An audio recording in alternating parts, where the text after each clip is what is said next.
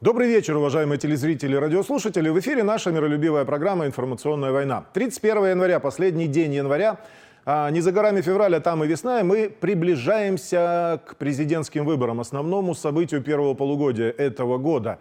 И поскольку сегодня среда, традиционный день скайп-включений, мы возвращаемся к традиции встречи с нашим а, экспертом, руководителем Алтайского фонда концептуальных технологий Валерием Викторовичем Пякиным для того, чтобы ну, сверить, сверить часы, посмотреть, к каким событиям мы пришли, в каком состоянии находится общество, ну и какие события происходят с точки зрения глобальной политики. Здравствуйте, Валерий Викторович. Здравствуйте. А, давайте после вашего вчерашнего, вчера вышел вопрос и ответ, люди, конечно же, смотрят, обсуждают. Я вам вообще хочу сказать, что достаточно уникальная программа, о которой, как ни странно, мало говорят ну, на центральных средствах массовой информации. Я, наверное, понимаю, почему так происходит. Но, тем не менее, вся страна сверяет часы. Я имею в виду вся, это 10% политически активных людей, которые определяют общее состояние среды. Да.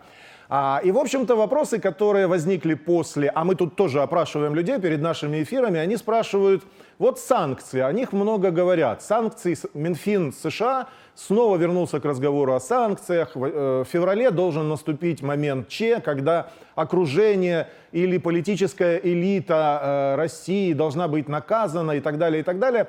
Э, что эти санкции, расширение санкционных списков означает сегодня, ну, условно, 31 января? Вот вообще разговор на эту тему. Ну, в данном случае можно говорить о том, э, об этих санкциях по русской поговорке. Не было бы счастья, да несчастье помогло. То есть ситуация такая. Э, у нас же идут выборы, и у нас есть кандидат, э, за которого объединились все абсолютно. И левые, и правые, то есть за Грудинина объединились все, чтобы не пустить только Путина. И у Грудинина настолько высококлассная, в кавычках имеется в виду, команда пиарщиков, что она загоняет над государственное управление в ситуацию, когда просто вынуждены были помогать Путину. И вот здесь ситуация такая. Как известно, что санкции это способ управления нашей элитой. И э, вот эта элита должна быть направляема туда или сюда. И в данной ситуации, в этих выборах, Путин должен будет победить по задумке над государственного управления э, с минимальной легитимностью, то есть вот как победил примерно Земан в Чехии. Поэтому нужно э, пройти здесь между желанием страновой элиты США развязать у нас гражданскую войну и э, победой Путина без, ну, просто безоговорочной. И им нужно обеспечить, э, чтобы Грудинин набрал максимальное количество голосов для того, чтобы сейчас на этих выборах он обкатался, а на следующих выборах он был бы безальтернативным кандидатом в президенты э, России. Такова задумка глобальщиков. А, э, но э, гладко было на бумаге, но забыли про овраги. Э, поскольку все абсолютно вписались за э, Грудинина, э, элитарные группировки, то те, кто определял, кто будет пилить бабло на предвыборной кампании Грудинина, решили, что профессионализма здесь вообще не требуется, поскольку все решено. И набрали такую команду пиар-менеджеров, которые ну, буквально все это, губят. Э, что даже Соловьев был вынужден обратиться с прямым призывом, ну вы что делаете? Вы гробите глобальный проект. Мы его растили неизвестно вот с какого времени, ну имеется в виду с 90-х годов, а вы теперь на этих выборах просто э, гробите. И соответственно этому требуется внешняя э, определенная помощь, чтобы стабилизировать ситуацию в стране. И вот обратите внимание, до самого конца не было э, никакой ясности э, со списком. Трамп этот список обнародовал в самый-самый последний момент. Они решали, как воздействовать, что воздействовать, где как э, повлиять для того, чтобы решить э, всю эту задачу. И выяснилась простая вещь, что Э, поскольку все вписались за Грудинина, значит нужно рубить концы совсем, чтобы всем абсолютно показать, ребята, для вас места на Западе вообще нет как системы. Просто вообще никого нет. И поэтому вот весь вот такой вот огромный список. И здесь ведь санкции, они имеют э, одно такое свойство, э, что они работают, когда э, они точечные. Когда всех записывают, а здесь э, Путин абсолютно прав, когда записали все население э, страны э, в эти санкции, э, поскольку под руководством э, тех людей, которые э, внесены в санкцию, это 200 с лишним человек, Э, находится все население страны, вот, то они становятся неработоспособными. И Мнучин, который представлял этот э, доклад, э, эти санкции, этот список, э, на утверждение, он здесь э, и сказал, не надо думать, что там э, вот этим списком мы ограничиваемся.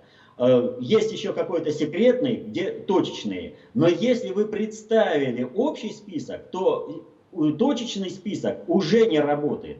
Но надо еще иметь в виду, в, услов... в каких условиях представлен вот этот список. Только что состоялся Давос. И на этом Давосе Дворкович говорил о чем? Он говорил о том, что от российской делегации э, американцы бегают и прячутся. То есть политические вопросы они не решают э, с ними. Вот экономические Э, проекты, да, мы готовы порешать, но политически мы прячемся. То есть, когда санкцию против кого-то объявляют, то это такое, э, такая плетка, которая заставляет бежать и договариваться на Западе. А теперь представьте себе, когда даже страновая элита США, она боится контактов с Россией и решать по политическим моментам. А вдруг не туда наступим? Как я буду решать политическую задачу? То есть Э, российская элита подвергается санкциями для того, чтобы она сама побежала на Запад э, и сказала, что нам сделать в политическом плане, чтобы вы нас из этих санкций выключили. А э, американская и страновая, и глобальная элита к этому диалогу не готова. То есть кому бежать и с кем договариваться. Им всем показали, ребята, вы на обочине. Вы все ваши вопросы решаете только внутри страны. Вот. То есть всех загнали э, в ситуацию, когда им нужно сейчас выбирать, э, с Грудининым погибнуть или с Путиным выиграть. А, вопрос, который интересует людей, заключается а, еще вот в чем. То есть санкциями-то понятно, давление Запада на нас, оно традиционно, тысячу лет мы это все переживаем, и мы к этому привычны. Мы понимаем то, что после 92 -го года у нас тут разных людей очень много да, в управлении, и поэтому а, люди не совсем уверены, что удастся избежать, например, того, что было в 2013 году на Майдане в Киеве. То есть вот этого обострения, которое видно, да, дискредитация органов государственной власти, дискредитация силовых ведомств и так далее, и так далее. Люди задают вопрос, к чему готовиться, как э, реагировать, как переиграть и как сделать так, чтобы у противной стороны не было шансов? Только одно. Надо переигрывать информационно. То есть, когда запускается какой-то информационный модуль, э, выводящий людей на улицу по каким-либо параметрам, этот модуль надо разрушать. Вот почему Э, болотная не состоялась, потому что они пять раз меняли мотивацию, почему людей надо вывести на улицу. Каждый раз, когда они запускали управленческий модуль, его разбивали. И у них не получалось всенародной поддержки. Почему состоялся Майдан? Потому что такой работы, вот я постоянно тогда, когда Майдан шел, я им постоянно говорил и приводил пример Болотную. То есть, ребята, работайте в интернете, в социальных группах, разбивайте информационные модули, э, делайте э, работу не пропагандистскую, а разъяснительную. То есть поясняй, объясняйте, что вот то, зачем вас выводят на улицу, э, выглядит совершенно иначе, и нет никакой такой мотивации выходить на улицу. Не надо создавать никаких антимайданов, что одни вывели на улицу одних, нужно выводить других. Нужно разбивать до этого. Вот если удастся все это разбить, а вот это зависит, между прочим, исключительно от социальной активности людей. То есть, если люди скажут, а там все решено э, в Москве, и они откажутся общаться со своими так скажем, коллегами на работе, общаться в социальных группах со своими референтными группами по этому поводу. А, так, ну мало ли что там э, говорят, все решено, Путин победит и все прочее. Майдан состоится. людей выведут. Вы посмотрите вот то, что состоялось, э, когда вывели школоту за Навального. Ведь э, вот эти вот всплески, э, когда школьники нападали на учеников и э, учителей, это всего лишь первые проявления того, чего они готовят э, с этой школотой Навального. То есть, когда они бросят в мае месяце этих школьников вот в эти провокации, вот в эти убийства и вот в эти теракты. А школьники, вы же видите, они вообще не соображают, они не думают, э, они э, опьянены сопричастностью к какому-то большому делу. И, к сожалению, наша власть, э, она помогает в этом плане вот этим школьникам состояться. То есть, если бы вот этим митинги, забастовка просто бы прошла сама по себе, Э, посмотрели, нарушения порядка нет, и разошлись, э, то школьники бы эти разошлись с чувством разочарования. Их не заметили, значит, мы занимаемся чем-то не тем. А когда состоялись задержания, со, э, были оформлены протоколы, то есть им дали э, такую внутреннюю подпитку, что они власть, их боятся, они делают правильно. И то, куда призывает их Навальный, как вести, э, это надо делать. А Навальный их ведет к тому, чтобы вот то, что было в Перми и в Улан-Удэ со школьниками, было повсеместно. Вот эй, пройдет хотя бы десяток, а это очень много, это запредельно много. То, что уже состоялось, уже запредельно много, этого не должно было состояться. Но если состоится хотя бы десяток такой э, терактов, которые вот были, скажем, в Улан-Удэ и в Перми, то общество взорвется на это накладываются э, футбольные фанаты, которым вообще все вот, по барабану, им каждый раз, им же специально привили культуру, при которой после каждого матча нужно идти по улицам и крушить автомобили, магазины, э, вот все вот это ломать на своем пути. Им изначально вложена деструктивная вот эта идеология. А на основе этого уже решаются политические задачи. То есть школота Навального, э, футбольные все эти ультрас, они готовы уже этот э, механизм, который будет взрывать и расшатывать саму основу. А политическую основу составят именно э, вот, все, кто объединился за Грудинина. Вопрос. Валерий Викторович, вот эти события, которые произошли в школах, да, ну, эксцессы, драки, да, теракты, разбойное нападение. А, вообще люди задаются вопросом, как это организовывается. Все понимают без исключения, что это не случайно. Все понимают, что это управляемый процесс, но люди не могут понять, это оперативная работа, то есть к детям был сделан подход, их специально наряжали на это, или это бесструктурно, чуть ли не как-то мистически, там, я не знаю, эзотерически. Как так получается, что практически синхронно по всей стране происходят такие события? Ну как получается? Они все в группах. Вот э, тот, который в Перми напал, он вообще э, за собой зачистил все, но а, следы-то остались, что он э, из Навальняк. Э, что он активный сторонник Навального, и что он полностью поддерживает э, саму идею, что население э, страны полностью в России никчемное, и неважно каким способом нужно уничтожить и государство России, и это население. Их готовят, их структурно к этому готовят. В институтах читают какие лекции, когда утверждают, что э, э, поколение, родившееся в 60-х и 70-х годах, оно никчемное. И если от него освободиться, э, то э, будет полный расцвет и государства, и всем будет хорошо. Но вы поймите простую вещь. Ничего не придумано, ничего не взято с потолка. Но разве не было культурной революции в Китае? Хунвейбины, вспомните. Но ведь одни и те же методички используются.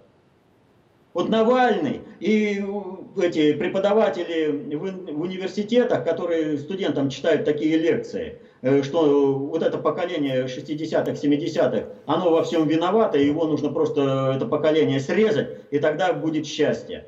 Они же пользуются теми же самыми методичками, что и были э, в... Культурной революции. В Китае. А... Поэтому... Да. Да, да. А, следующий вопрос, который задали телезрители, связан с дракой вчерашней между Сванидзе и Шевченко. Сванидзе, в общем-то, начал, Шевченко ответил, а, но тема, из-за которой случился конфликт в прямом эфире, она связана со Сталиным. Вот отменили фильм «Смерть Сталина», а, сделали драку по Сталину. Ну, такое чувство, что Сталина все время вытягивают или он а, сам по себе не дает покоя людям. Что на матричном уровне означает этот конфликт? Сталин не ушел в прошлое, он растворился в будущем. Вот.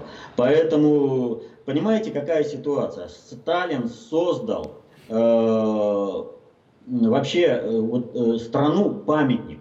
Вот куда ни посмотришь, это все э, результат деятельности Сталина. Вот э, есть такое итальянское издание «Дагостини», которое издавало э, 100 величайших людей мира, которые изменили мир. Вот. Так вот, э, на Западе, э, для западного э, выпуска, для любой западной страны, у них есть Сталин. Но в России они Сталина не опубликовали. Они вместо Сталина опубликовали Гоголя. Почему? Потому что врать на Сталина, как это можно делать на Западе, они не могут, потому что тогда они просто потеряют здесь рынок сбыта. Но и говорить правду о Сталине они не готовы, потому что Сталин э, создал совершенно иной мир. Нет ни одного человека вообще в истории человечества, который бы так изменил мир. Он создал мировую систему социализма. Он полностью перекроил весь мир. И вот этого ему не могут простить.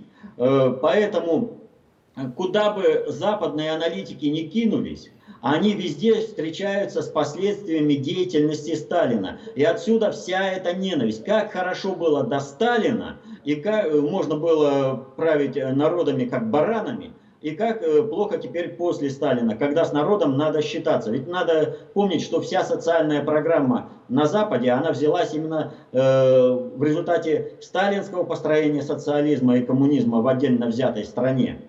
Поэтому э, все, кто мечтает о толпоэлитарном обществе, они Сталина ненавидят. Они ненавидят, когда люди могут быть свободными и э, принимать э, свободные решения. Тогда с этими людьми, как ими управлять? Вот помните, Греф сказал, давать знания людям, а как же их тогда ими манипулировать? А как ими тогда управлять? А Сталин-то как раз шел через то, что давал знания людям. И, э, соответственно, этому, понимая, что Сталина никак не избежать в будущем, вот, э, они предпринимают попытку э, сталинизм заменить унгеризмом. Был такой барон фон Унгерн. Вот. Евразийцы на него буквально молятся. Во многих параметрах он внешне как бы неразличим, неотличим от сталинизма. Но унгеризм построен на толпоэлитарной основе, а сталинизм построен на антитолпоэлитарной основе. Это принципиальная разница. И там, если э, взглянуть, э, вот суть, э, разница видна. Но они-то и хотят, чтобы не заглядывали в суть, а смотрели по верхам. И поэтому как можно больше дискредитация э, Сталина в обществе. И поэтому Сванидзе, э, Сванидзе ведь вообще всем обязан Сталину где бы он был, если бы не то, что э, ему не повезло, что первой женой Сталина была Нина Сванидзе. Ну о чем говорить? Ну он прямой родственник фактически, но э, вся его карьера зависит от того, что сделал Сталин. Но он строит на том, что он э, буквально топчется на гробах э, своих предков, тех, кому он обязан практически всем. Вот, ну, вот такие кадры и нужны в России для глобальщиков. Понятно. А, я предлагаю вернуться к выборам президентским, да, со стороны Украинского фронта.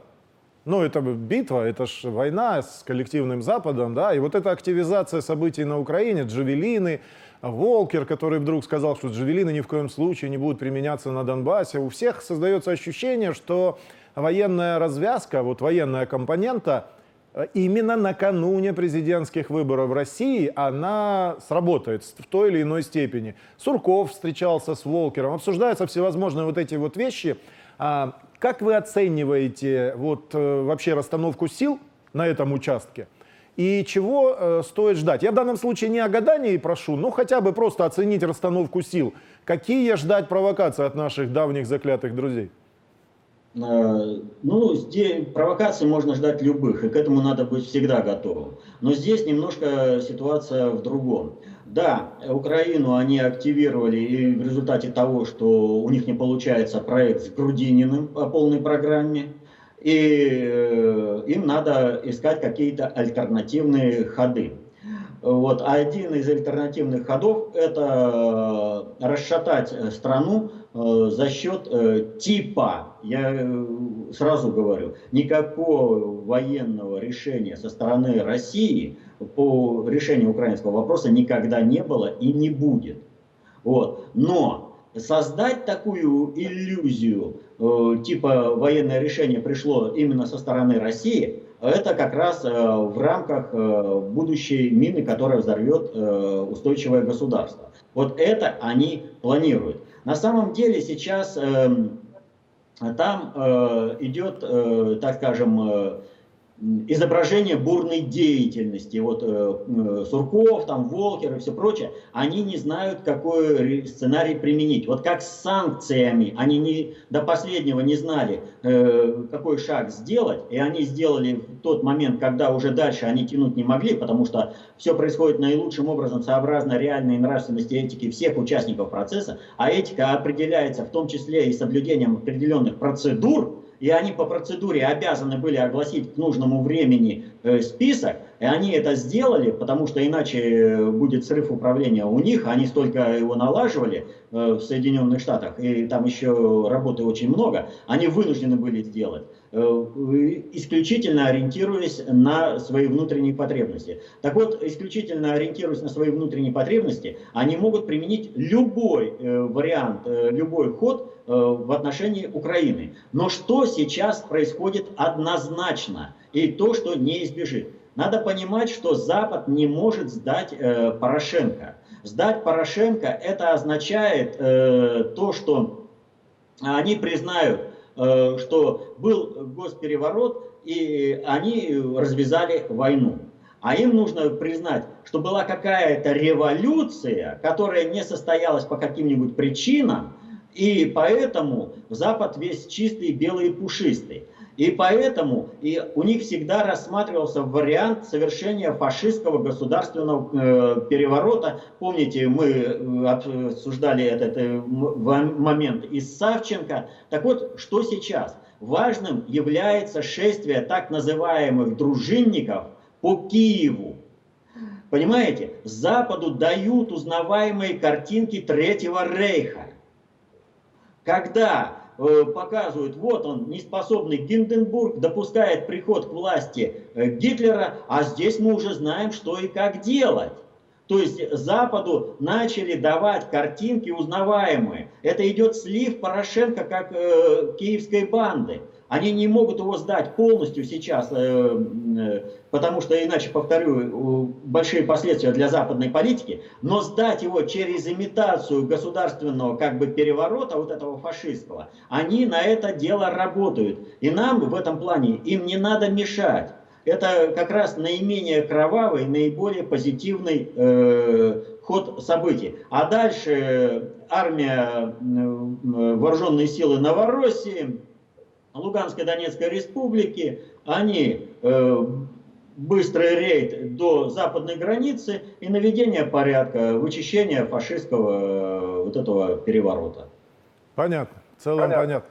Валерий Викторович, нам бы надо наши встречи удлинить еще в два раза, чтобы это был примерно часик, но формат нашей программы 25 минут. Мне тут уже показывают режиссеры, да, что время подошло к концу. А, наконец-то мы встретились после долгого перерыва. Я считаю, что это важное событие. Я предлагаю его продолжить, ну, хотя бы раз в месяц минимум, а то и два. Всегда. Мы, мы всегда, пожалуйста, готовы работать с вами. Спасибо большое. Спасибо.